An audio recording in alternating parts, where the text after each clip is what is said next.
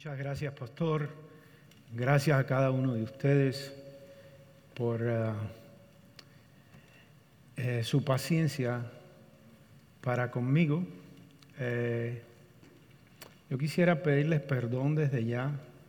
Eso es una de las cosas que nosotros los misioneros hacemos, especialmente cuando nos movemos en contextos diferentes, porque podemos decir algo que a usted le haga ruido en el sistema y eh, yo quiero pedirle perdón desde ya. Eh, por eso, si hay algo que yo diga que le haga ruido en su sistema, aunque yo soy caribeño igual que ustedes, puede ser. Entonces, tenga paciencia, eh, tenga gracia, tenga misericordia para conmigo. Y también les voy a decir algo que es poco peligroso invitar a un misionero a predicar, especialmente después que ha estado encerrado con el asunto de la pandemia. Y les voy a decir por qué. La razón es que hace eh, aproximadamente un año nosotros salimos del campo de Ciudad de México, donde hemos estado allí siete años y medio, y llegamos a Louisville, Kentucky, y la iglesia Highview nos invitó a predicar. E imagínense, yo venía de enseñar mucho en línea y no había predicado así en, una iglesia por muchos meses. Y me invitan a predicar y predico un sermón eh, que se tituló eh, La realidad del infierno. Y el sermón duró una hora y 21 minutos. Si usted quiere, aquí hay dos víctimas de ese sermón. Eh, usted puede conversar con ellos después. Usted averigüe quién salió de Highview. Usted va a tener una idea de, de esas personas que pasaron por ese sufrimiento. Pues yo les, yo les prometo que el mensaje, el sermón, no va a ser tan largo como el del apóstol Pablo, que hubo alguien que cayó y se murió y hubo que resucitarlo. Yo espero que eso no pase. Le pregunté al pastor eh, Suso eh, cuánto tiempo dispongo. Y dice, tú predica lo que quieras, pero aquí la gente se va a las 12. Así que abróchese el cinturón ahí, mi hermano, porque eh, yo yo soy un predicador que necesito. Ustedes recuerdan que el gran predicador, el príncipe de los predicadores, Spurgeon, eh, por lo general, él predicaba de un versículo, porque le exprimía tanto a ese versículo, que sacaba tanto del versículo, pero yo no soy Spurgeon, así que tenga paciencia conmigo. Yo necesito de muchos versículos, yo necesito mucho apoyo bíblico para decir lo que voy a decir.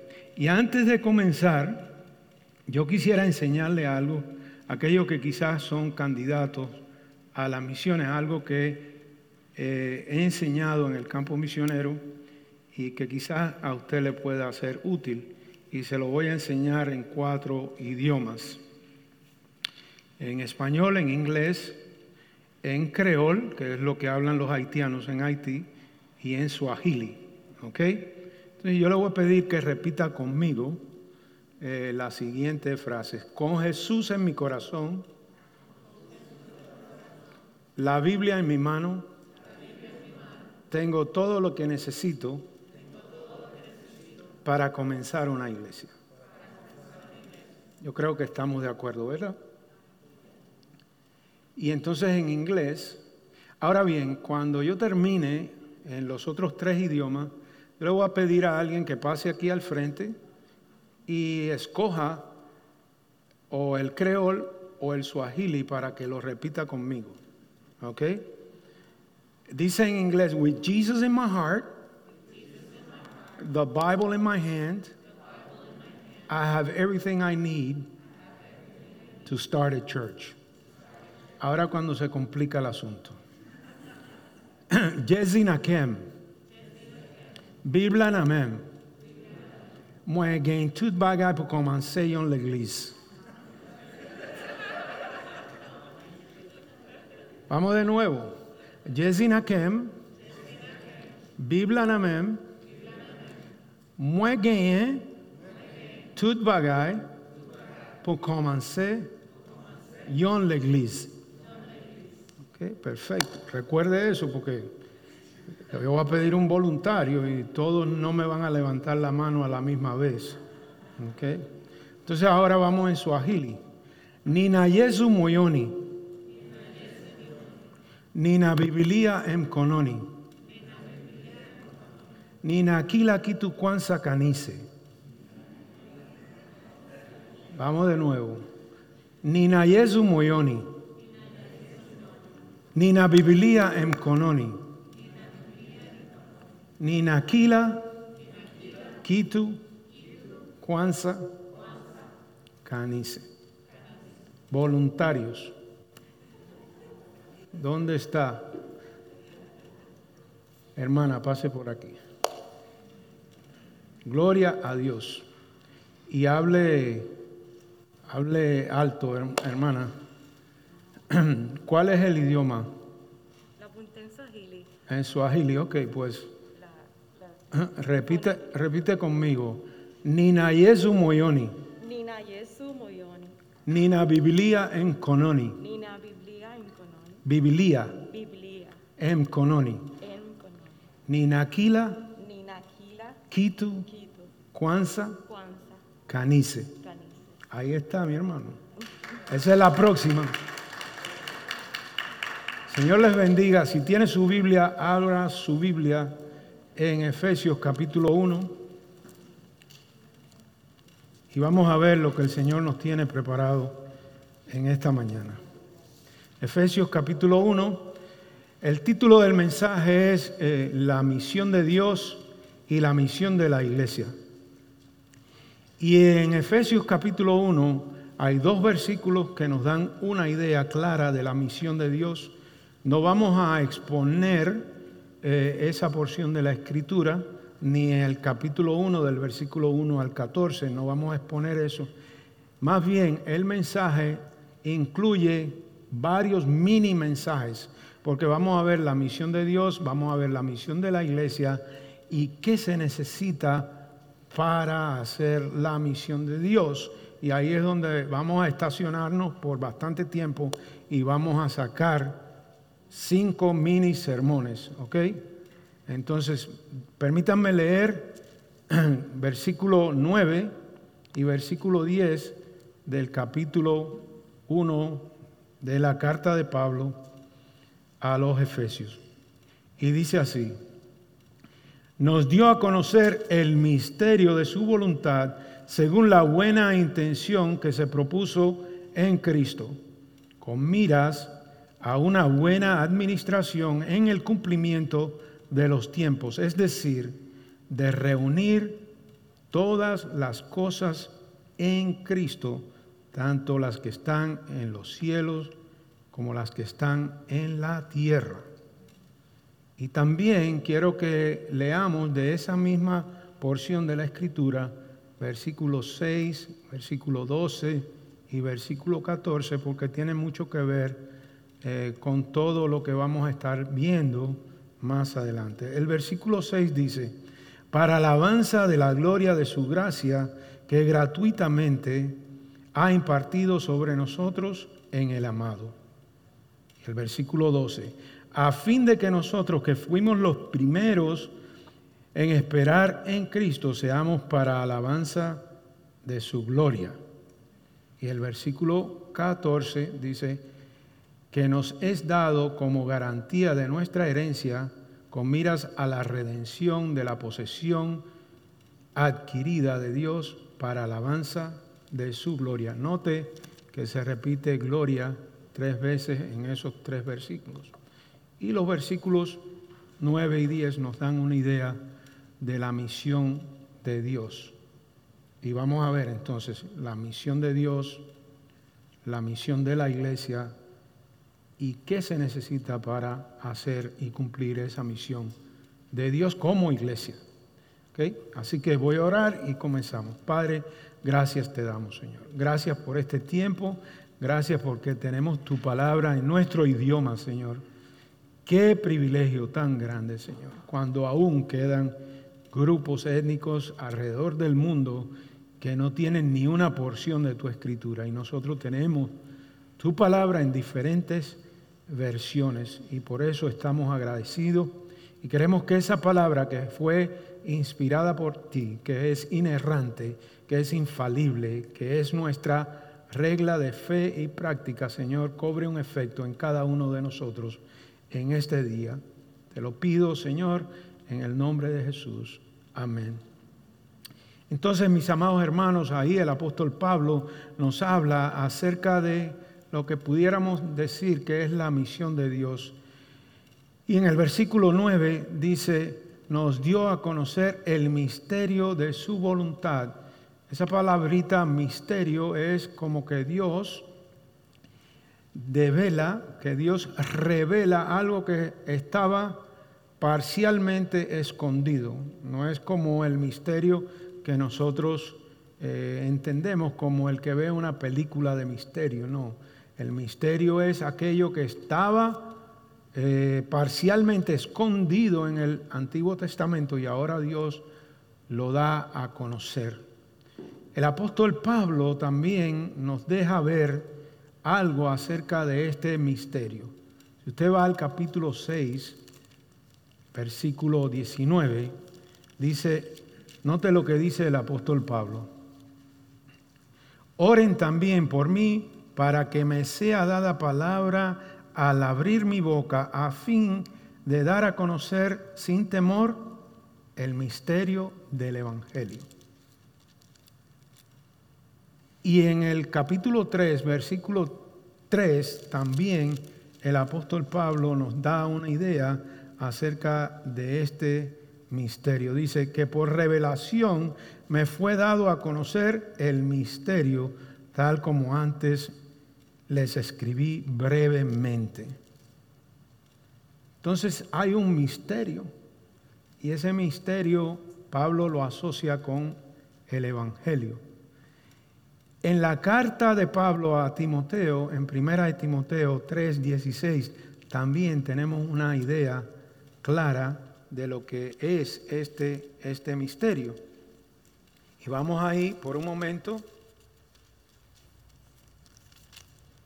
Primera de Timoteo 3:16 y dice así.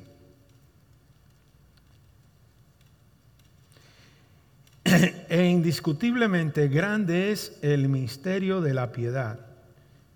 Él fue manifestado en la carne, vivificado en el espíritu, contemplado por ángeles, proclamado entre las naciones, creído en el mundo, recibido arriba en gloria. El misterio tiene que ver con esa revelación acerca de Cristo. Y también en el versículo 10 podemos darnos cuenta de la misión de Dios ahí en Efesios capítulo 1 y dice que con miras a una nueva administración en el cumplimiento de los tiempos, es decir, de reunir todas las cosas en Cristo, tanto las que están en los cielos como las que están en la tierra. Esa es la misión, esa es la misión de Dios, reunir todas las cosas, tanto las que están en la tierra como las que están en los cielos, por Cristo. Ese es el mensaje, ese es eh, la herramienta, si se quiere, que nosotros tenemos para poder ser parte de la misión del Señor. Lo más importante que usted puede hacer en su vida, mi amado hermano o amada hermana, es estar conectado a la misión de Dios, conectado directamente a lo que Dios quiere que suceda y que por gracia Dios le ha permitido ser parte de eso y usted es parte de aquellos que Él ha llamado para cumplir con la gran comisión, que es la tarea de la iglesia. La gran comisión en Mateo 28, del 18 al 20, dice, por tanto, toda autoridad me es dada en el cielo y en la tierra.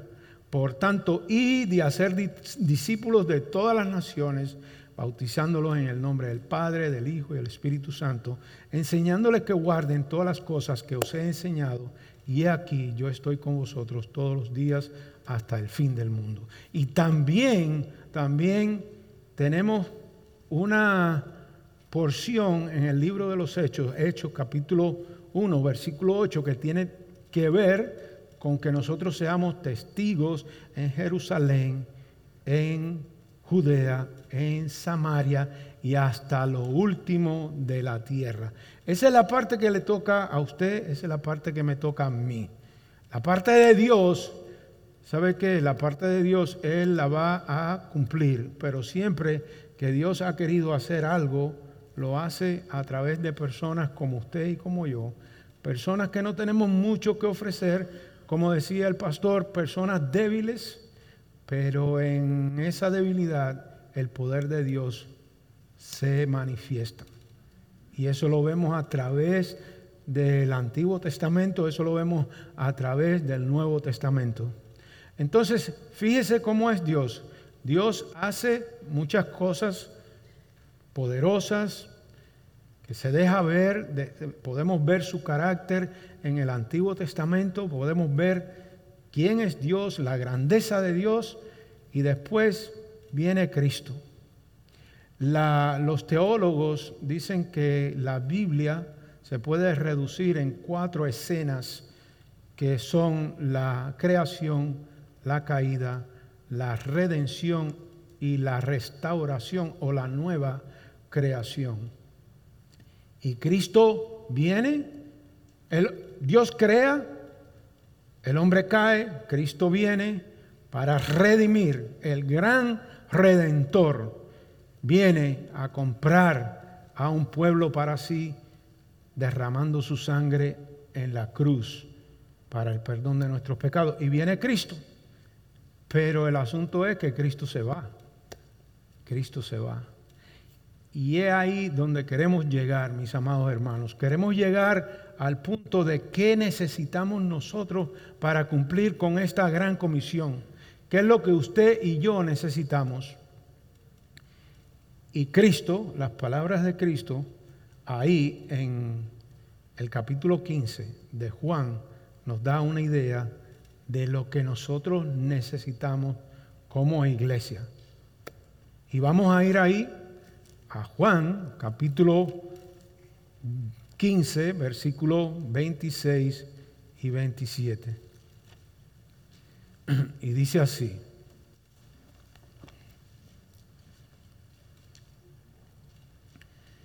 Cuando venga el consolador a quien yo enviaré del Padre, es decir, el Espíritu de verdad que procede del Padre, Él dará testimonio de mí y ustedes también darán testimonio porque han estado junto a mí desde el principio. ¿Qué necesitamos?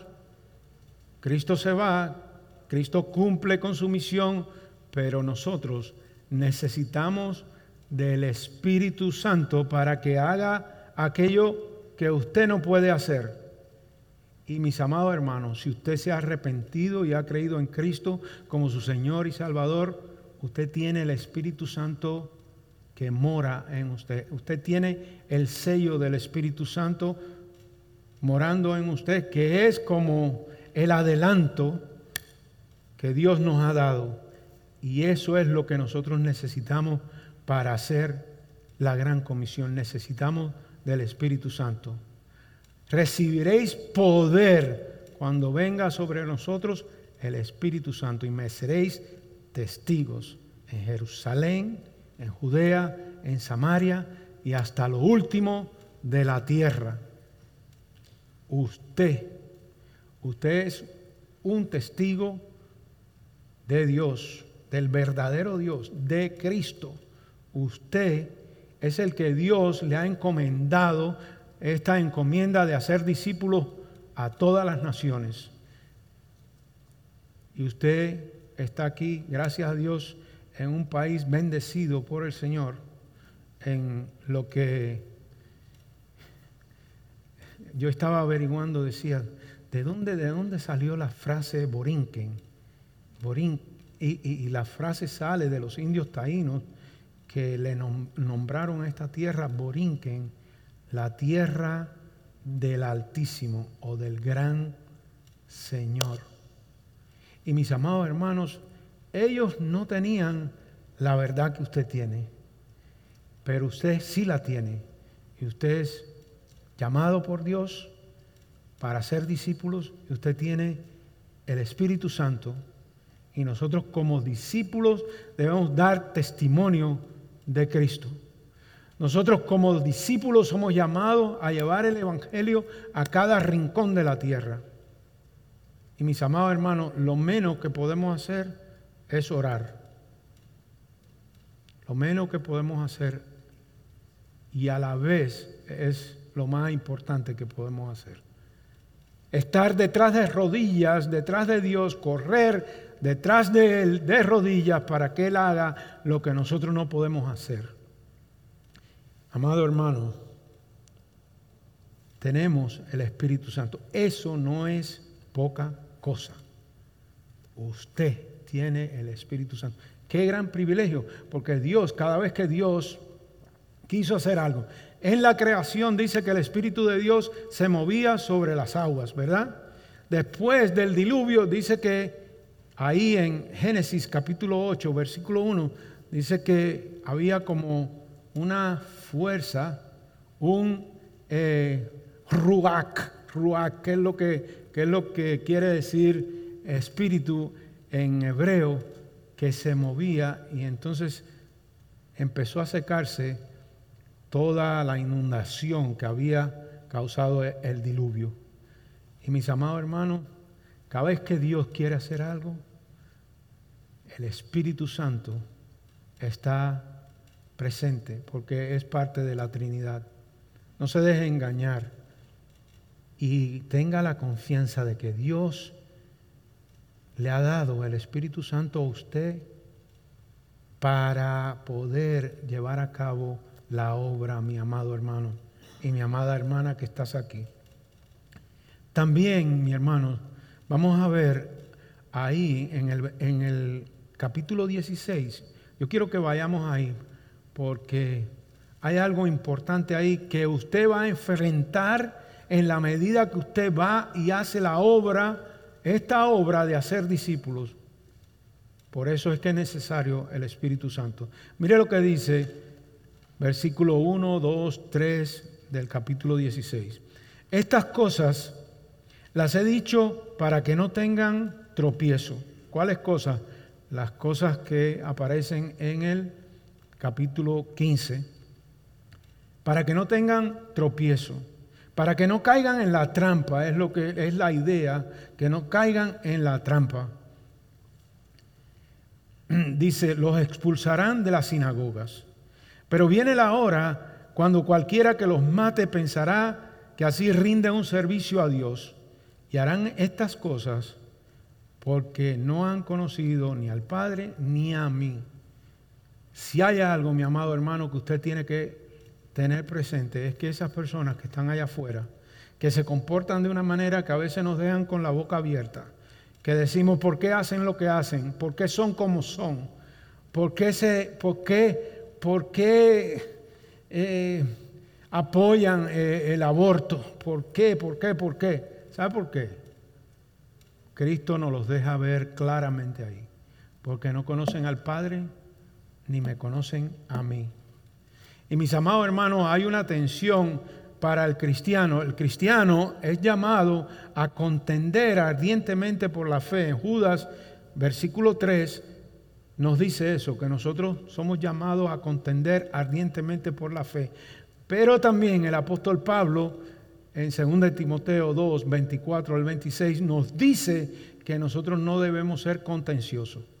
Entonces hay, hay, hay una tensión ahí. ¿Cómo? ¿Cómo puedo ser yo? ¿Cómo puedo ser yo aquella persona que se para firme ante los embates, ante lo que está pasando a nuestro alrededor? ¿Cómo puedo pararme firme? ¿Cómo puedo yo eh, ser una persona que no soy contenciosa? Porque la, contención está de moda. Déjeme decirle, si usted ve las redes sociales, la contención está de moda. Y hay una nueva droga, yo no sé si usted se ha dado cuenta, una nueva droga en la sociedad que se llama los likes. Esa es la droga, para mí eso, y yo no soy sociólogo, pero pienso que esa es la droga del momento, los likes. Yo tiro, tiro y tiro y tiro y tiro y tiro y tiro y tiro a ver cuántos likes yo genero. Y mientras más genero contienda y me dan likes, más contencioso me vuelvo. Tenga cuidado, mi amado hermano, tenga cuidado, porque lo que necesitamos nosotros, Cristo nos lo ha dado y es el Espíritu Santo. Y el Espíritu Santo, usted conoce el fruto del Espíritu. Usted conoce. Y el Espíritu Santo, más adelante, ahí eh, Juan nos dice que el Espíritu Santo es el que hace la obra en medio de nosotros. Usted no tiene que preocuparse.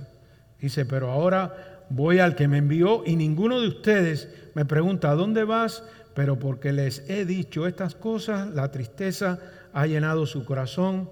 Pero yo les digo la verdad, les conviene que yo me vaya porque si no me voy, el consolador no vendrá y ustedes a ustedes, pero si me voy, yo lo enviaré. Cuando él venga, convencerá al mundo de pecado, de justicia y de juicio. De pecado porque no creen en mí, de justicia porque yo voy al Padre y ustedes no me verán más y de juicio porque el príncipe de este mundo ha sido juzgado.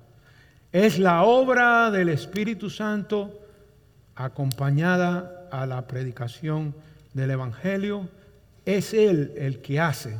Por eso, mis amados hermanos, necesitamos, necesitamos entender eso, necesitamos esa verdad, abrazarla, ir confiados que vamos con el Espíritu Santo.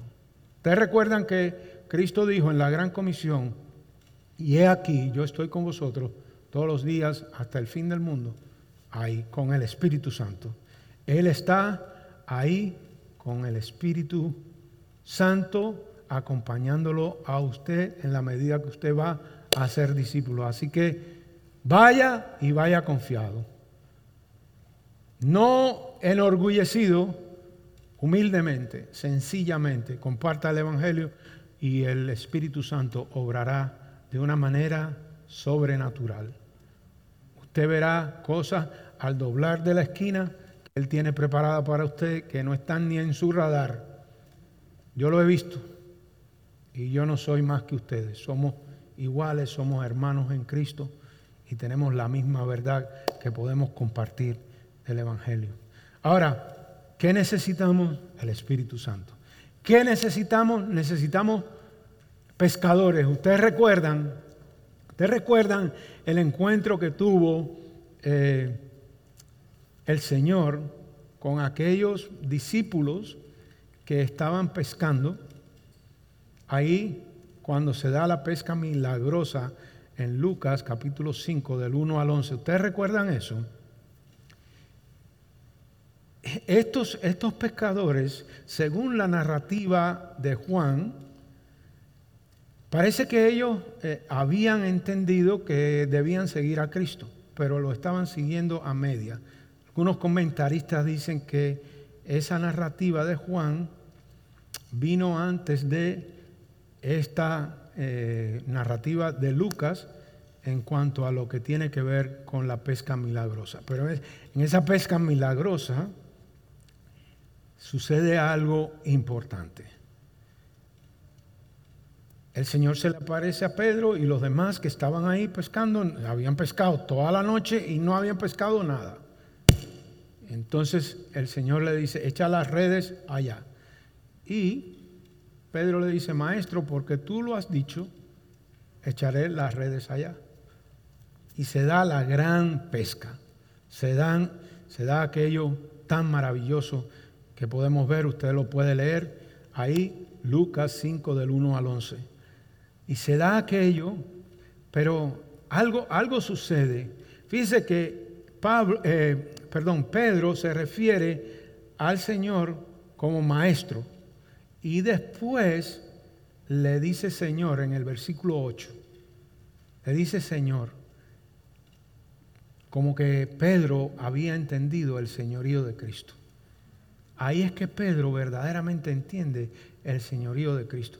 Y Jesús sabe, porque Jesús lo conoce todo, Jesús sabe.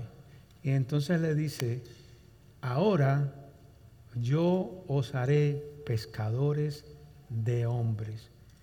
Y dice, dice antes que termine el pasaje, que dejándolo todo, le siguieron, dejándolo todo.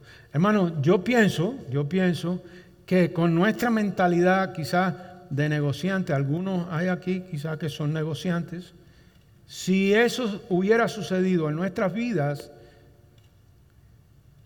usted al próximo día sale y le dice, ven acá Jesús, vamos a firmar un contrato aquí, porque esto está buenísimo, va a salir a pescar todos los días. Pero Jesús, Jesús lo que quiere es que ellos sean pescadores de hombres. Y requiere, mi hermano, que usted salga de su zona de confort. Ser pescador de hombres requiere que usted deje la comodidad y hacer lo que Dios dice que nosotros debemos hacer. La obra de hacer discípulos necesita pescadores de hombres y aquí están. Aquí estamos cada uno de nosotros. Usted tiene un pariente, usted tiene un vecino, un compañero de trabajo que no conoce el Evangelio.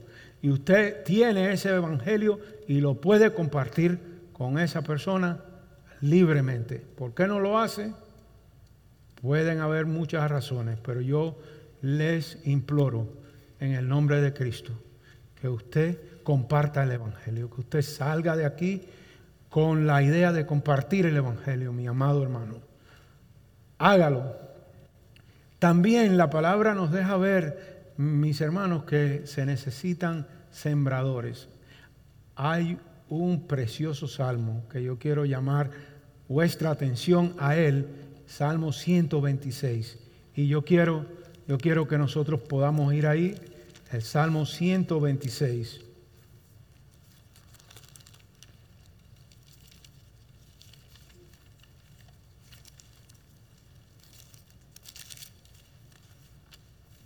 Dice así la palabra de Dios.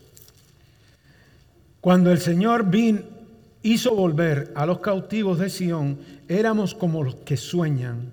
Entonces nuestra boca se llenó de risa y nuestra lengua de gritos de alegría. Entonces dijeron entre las naciones, grandes cosas ha hecho el Señor con ellos. Grandes cosas ha hecho el Señor con nosotros. Estamos alegres. Haz volver, Señor, a nuestros cautivos como las corrientes en el sur. Dice, los que siembran con lágrimas segarán con gritos de júbilo el que con lágrimas anda llevando la semilla de la siembra, en verdad volverá con gritos de alegría trayendo sus gavillas. Note que el salmista nos deja ver un panorama donde Dios actúa de una manera repentina, sorprendente, de una manera extraordinaria, como solamente Dios lo puede hacer. Está refiriéndose a aquel momento que Él los liberó de la cautividad en Babilonia del versículo 1 al 3. Pero las cosas parece que no están como debieran estar en este punto. Y entonces el salmista ora. En el versículo 4 dice, haz volver, Señor, a nuestros cautivos como las corrientes en el sur. Quizás se refería a un remanente que quedó, o quizás se refería a que él quería ver un nuevo avivamiento de parte del Señor. Lo sorprendente, lo repentino, en los primeros tres versículos, una oración. Y mi amado hermano, si hay algo que se necesita para hacer la obra, esta es oración. La mies es mucha y los obreros son pocos. Por tanto, orad, pedirle al Señor de la mies que envíe obreros a su mies. El salmista ora Pero también el salmista nos deja ver que hay algo que no es tan repentino, tan sorprendente como quisiéramos nosotros, es algo lento que se da. Y lo lento es, ¿sabe cómo es? Una gotita de lágrima, una semillita. Una gotita de lágrima, una semillita. Gotita de lágrima, semillita. Gotita de lágrima. Sí, vamos a sufrir, vamos a padecer, vamos a tener que estar dispuestos a pagar el precio. Pero mi amado hermano, vale la pena. Porque dice Lucas en Lucas capítulo 8 que el sembrador salió a sembrar. Y sabe que no todas las semillas cayeron en buena tierra, pero hubo un 25% que sí. Y es ahí donde nosotros debemos estar. Pensar que esa semilla que uno siembra, aunque le haya costado lágrimas, aunque usted haya pasado 10, 15, 20 años orando por un nieto, por un hijo, por un primo, por un pariente, vale la pena. Vale la pena porque Dios puede tomar esa semilla del Evangelio y hacer que esa persona nazca de nuevo y que sea una nueva criatura en Cristo y que las cosas viejas pasen de su vida. Mi amado hermano, y usted está llamado a sembrar y yo estoy llamado a sembrar. Y qué bueno que el salmista no nos deja en las lágrimas. Dice que regresaremos con las gavillas dando gritos de alegría, gritos de júbilo. Y mi amado hermano, las gavillas están aquí. A usted alguien le habló, de Cristo. Usted está aquí porque alguien sembró esa semilla en usted, pero usted tiene que seguir sembrando, siga sembrando, siga sembrando. Ciudad de Dios, siga sembrando, siga sembrando para ver lo que Dios puede hacer con las personas a nuestro alrededor. Sigamos sembrando. Se necesitan también personas llamadas. ¿Ustedes recuerdan? Ustedes recuerdan eh, lo que sucedió cuando el apóstol Pablo eh, tiene un encuentro con Jesucristo, ¿verdad? Se queda ciego y ahí en el capítulo 9 del libro de los Hechos, del versículo 10 en adelante, nos habla acerca de un personaje que Dios se le apareció para que fuera a ver a Pablo. Ustedes recuerdan que ese personaje, que no se menciona mucho en la escritura, sino dice que era Ananías un discípulo solamente, no nada muy especial. Y el Señor le dice, vete a ver a Pablo. Y Ananías en el versículo 13 y el versículo 14 tiene dudas, como diciéndole al Señor, Señor, tú sabes a quién tú me estás mandando, a semejante tiguerazo, como dicen en, en dominicano. ¿Tú, estás seguro que tú me estás mandando ahí a ver a ese? Sí, sí, sí, yo estoy seguro. Le dice, es más, es más, yo le mostraré cuánto habrá de sufrir por amor de mi nombre. ¿Ah? Sufrimiento para Pablo. No prosperidad, sufrimiento. Aquel que tuvo un encuentro con él y ahora Ananías. Y Ananías probablemente dice, oye, déjame rendirme aquí porque este fue el Señor que se me apareció allí en una visión, ahora me está hablando aquí, que yo vaya, ya yo no puedo poner más resistencia. Entonces, en esa duda, que es una tensión que nosotros luchamos con ella, que puede haber en cada uno de nosotros, yo quiero recordarte, mi amado hermano, que tú no estás solo. En tu duda no estás solo. Si hay alguien que dudó del Señor fue Moisés. Ustedes recuerdan cuando el Señor llama a Moisés. Y yo quiero que vayamos ahí, a Éxodo capítulo 4, porque, wow, como que Moisés estaba en la misma página, o, más bien Ananías estaba en la misma página de, de Moisés. Pero Dios no nos deja ahí. Dios no te va a dejar ahí con tu duda, con tu temor, Dios te va a sacar de ahí. Si te llama y te quiere usar, Dios te va a llamar a sacar de ahí. Dice el capítulo 4, de Éxodo. Moisés respondió, y si no me creen ni escuchan mi voz, porque quizás digan, no se te ha parecido el Señor. Y el Señor le preguntó, ¿qué es eso que tienes en la mano? Una vara, respondió Moisés. Echarla en la tierra y le dijo el Señor. Y él la echó en la tierra y se convirtió en una serpiente. Imagínese usted, en una serpiente. Oiga, Dios podía haber usado cualquier otra cosa pero usa una serpiente. Y Moisés es el que escribe el Pentateuco. Imagínense, y allá en el, en el jardín había una serpiente. Y ahora Dios le sale con una serpiente. Las cosas de Dios, ¿verdad que Dios tiene un sentido del humor? ok, tiene un palo ahí en la mano, échalo ahí y, dale. Y, y no solamente eso, se convierte en una serpiente y Dios le dice, ahora tómala por la cola Ajá, por la cola. No me diga. Yo me imagino Moisés. Dice, dice que Moisés cuando vio la serpiente huyó. Se, se, retrajo como diciendo, Dios mío, ¿y esto qué es? Pero tómala por la cola y la tomó por la cola y se convirtió en una vara. Y mi amado hermano, probablemente o quizás usted ha dudado del poder de Dios y usted dice, que yo no sé mucho, yo no sé. Olvídese de eso. Usted tiene el Espíritu Santo, usted tiene el Evangelio, que Cristo vino, murió y resucitó y que el que se arrepiente y cree en Él, Dios lo salva. No es tan difícil. Usted tiene eso. Y si, y si no lo tiene y quiere que yo se lo explique más, yo me quedo aquí toda la tarde explicándoselo más para que usted se vaya aquí claro, pero yo estoy seguro que en una iglesia como esta se lo han explicado una y otra vez. Así que mi amado hermano, no dude. Y como si fuera poco, se convierte en la vara de nuevo y el Señor le dice, ok, mete la mano ahí en el seno tuyo, sácala, lepra, métela de nuevo, limpia, para que tú veas con quién tú vas, para que tú veas quién soy yo. Tú no necesitas más. Lo que necesitamos es el poder de Dios. Lo que necesitamos es el poder de, del Espíritu Santo que mora en cada uno de nosotros. Lo demás, hermano, Dios se ocupará.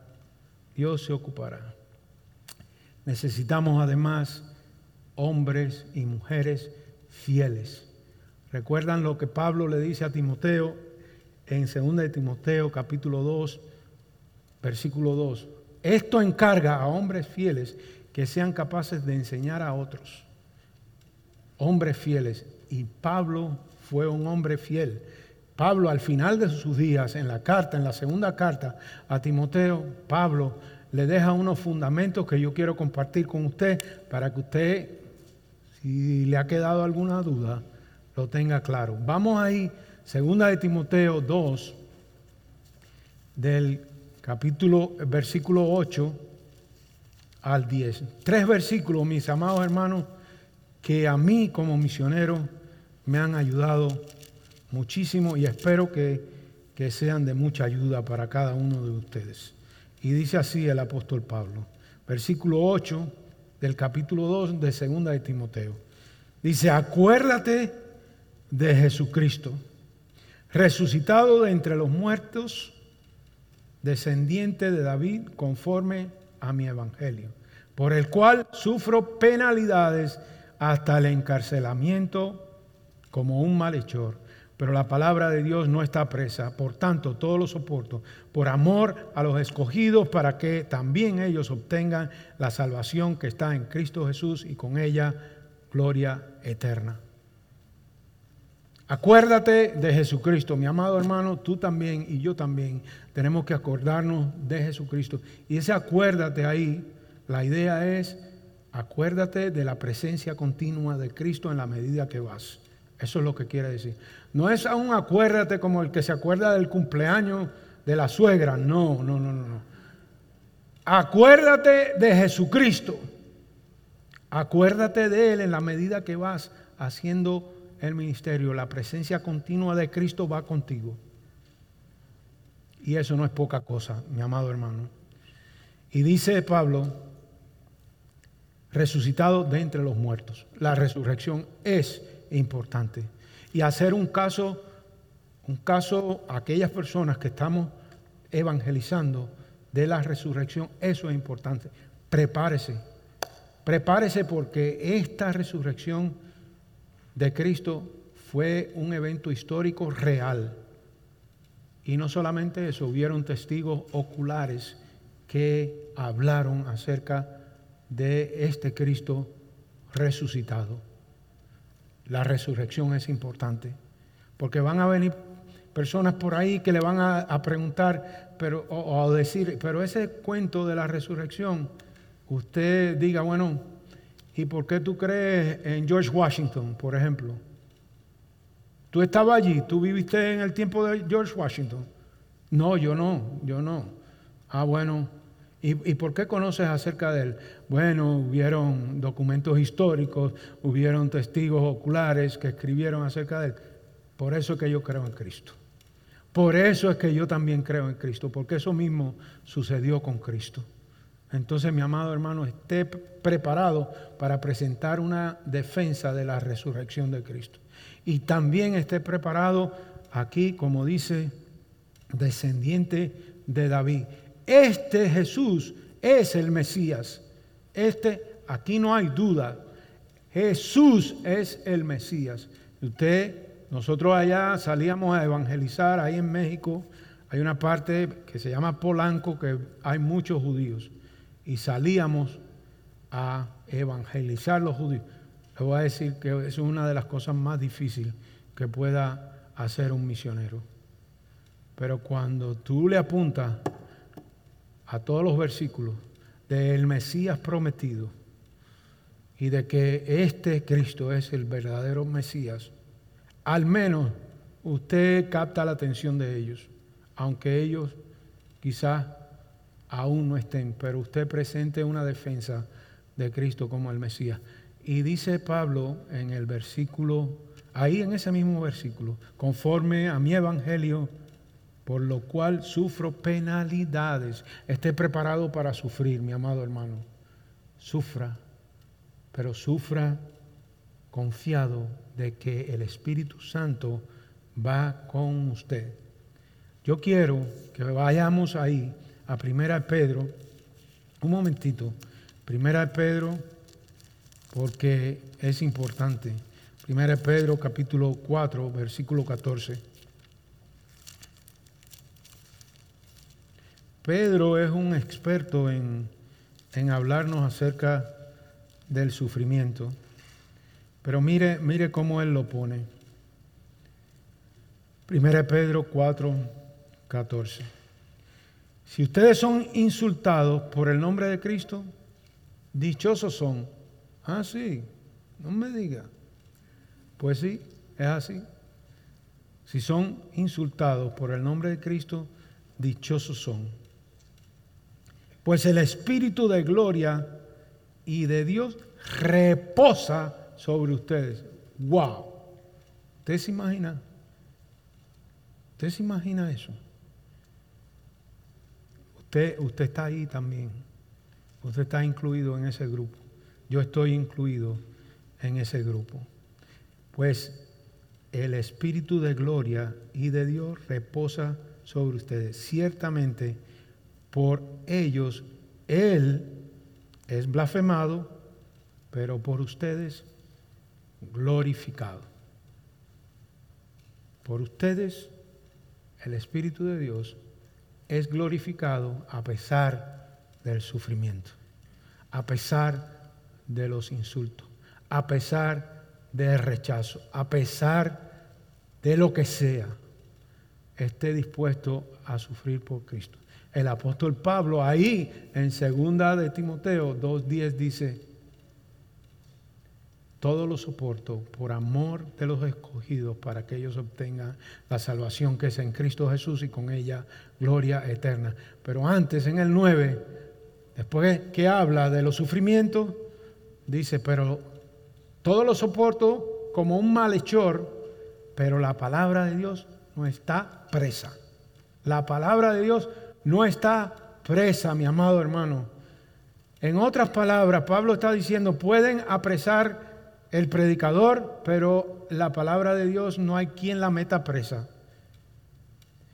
Esa expresión, la palabra de Dios no está presa, fue la expresión que más frecuentemente se halló en las catacumbas, donde vivían los, los cristianos escondidos por aquella gran persecución que había de, de todos aquellos romanos que se oponían a, a los cristianos. Esa inscripción estaba en esas cuevas ahí, pero la palabra de Dios no está presa. Mi amado hermano, la palabra de Dios no está presa. Use la palabra de Dios. Y entienda, mis, mis amados hermanos, que muchos de aquellos que lucharon para que usted tenga la palabra de Dios en sus manos fueron perseguidos, fueron hasta quemados en la hoguera. Uno de los periodos más terribles de la historia fue un periodo de 605 años de la Inquisición. Pero, pero de ese periodo, especialmente del periodo cuando ya Lutero comienza la reforma, de ese periodo, habían unos monjes allá en la tierra de Suso que se ponen, se ponen a leer las escrituras y se ponen a leer lo que, lo que Lutero había escrito. Y esos monjes, entre esos monjes estaba Cipriano Valera y Casiodoro de Reina. Y, y, se fueron y salieron de ahí del monasterio ese y se fueron a Ginebra, a la Ginebra de Calvino, porque allá, allá supuestamente iban a estar más seguros. Y llegaron allí y tuvieron algunas diferencias, especialmente Casiodoro de Reina tiene alguna diferencia con Calvino en cuanto a lo que tiene que ver con el bautizo de infantes y la unión de la iglesia con el Estado. Y él se va y sale, se va a Frankfurt, ahí pastorea por un tiempo, pero finalmente llega a Inglaterra y en Inglaterra ya había recaudado suficientes fondos y comienza a traducir la Biblia al español. Y después que él muere, su colega, Cipriano Valera, retoma aquello y hace una versión de la Biblia del oso, que se convirtió en la Biblia Reina Valera. Hoy por hoy, de la Biblia Reina Valera, se venden 3 millones de Biblias anuales. La palabra de Dios no está presa. La palabra de Dios, use la palabra de Dios, mi hermano. Y finalmente, para concluir, mis amados hermanos, ¿qué se necesita? Que nosotros tengamos la gran motivación en mente. ¿Y cuál es la gran motivación? La gran motivación debe ser la gloria de Dios. Para todo lo que nosotros hagamos es la gloria de Dios. El apóstol Pablo lo tenía claro. Si había alguien que tenía claro la gloria de Dios, era el apóstol Pablo. Y él le dice a los corintios, ya sea que comáis o bebáis, o hacer cualquier otra cosa, hacerlo todo para la gloria de Dios. El gran ejemplo de alguien que vivió para la gloria de Dios fue Jesucristo.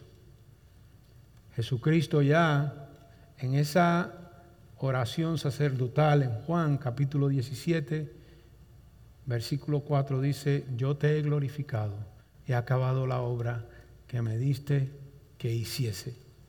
Yo te he glorificado. La pregunta es, mi amado hermano y mi amada hermana, ¿qué vas a decir tú? ¿Qué voy a decir yo al final de mis días? Seríamos capaces de decir con toda honestidad, yo te he glorificado, he acabado la obra que me diste que hiciese. ¿Sería eso, mi hermano? Si, tiene duda, apúntele a eso. Apunte a vivir para la gloria de Dios. porque esa debe ser la gran motivación, para que nosotros podamos disfrutar un día de la gran escena esa que nos da Apocalipsis, donde hay gente de toda tribu, de toda lengua, de toda nación, adorando al Cordero. Y qué bueno sería, qué bueno sería que una persona que usted eh, le comparta el Evangelio pudiera estar allí cerquita del trono, porque él o ella hicieron una labor mucho, mucho mejor que la que usted pudo hacer y que usted esté allá en los files, allá en los files, no importa, usted va a estar ahí también. Y allí no va a hacer falta bocina ni nada de eso, usted va a escuchar la adoración. Qué bueno que pudiéramos experimentar eso algún día, porque usted ha decidido vivir para la gloria de Dios. Que esa sea su gran motivación. Juan, capítulo, primera de Juan, capítulo 1, versículo 2, eh, perdón, capítulo Juan 1, 2, 6, dice lo siguiente, el que dice que permanece en él debe andar como él anduvo. Y si Cristo anduvo, para glorificar a Dios, nosotros tenemos también que apuntarle a glorificar a Dios. Y qué mejor que glorificar a Dios unidos a, al propósito de Dios para nuestras vidas, para la vida de la iglesia, unidos a compartir el Evangelio, a ser discípulos. Qué bueno, qué bueno, mis amados hermanos. Sé que los, predicadores decimos, con esto termino. Voy a para el segundo, por eso termino. Con esto termino. Ya, ya pienso que voy a terminar. Hubo un hombre, lo dejo con esta historia para que usted medite en ella. Hubo un hombre en la historia llamado Fritz Kreisler, un virtuoso del violín, un virtuoso del violín. Y el hombre fue un hombre generoso que regaló gran parte de su fortuna, la regaló. Pero había algo que él quería que no había podido obtener. Y eso fue un violín que estaba en la subasta. Pero cuando él llegó a la subasta, ya alguien lo había comprado. Alguien lo había comprado y él averiguó quién fue la persona que lo compró. Y cuando ya tuvo la dirección se fue a verlo. Y cuando llegó a la casa de ese hombre, coleccionista, que tenía el violín, le dijo, solamente quiero que me permitas tocar una melodía en el violín. Porque le había ofrecido comprárselo y el hombre le dijo, nananina, no te lo vendo, no te lo vendo. Pero él le dijo, déjame tocar una melodía, al menos. Y él tocó una melodía que llenó aquella habitación de algo majestuoso, algo maravilloso. Y el coleccionista se quedó sorprendido y dijo, llévate el violín, porque ese violín todo el mundo merece escucharlo. Y yo no soy quien para tenerlo aquí escondido llévate el violín. Mi hermano y hermana, el violín lo tienes tú y lo tengo yo. El violín es el Evangelio de Cristo, que tiene que ser tocado por ti, proclamado por ti, hasta lo último de la tierra. Mi hermano, tienes el Evangelio, somos llamados, así que adelante. Quiero animarte adelante, que siembres la semilla del Evangelio, aunque cueste lágrimas, pero siembra, porque la promesa está garantizada, que regresaremos con las gavillas. Gloria a Dios. Gloria a Dios por eso. Permítanme orar, mis amados hermanos.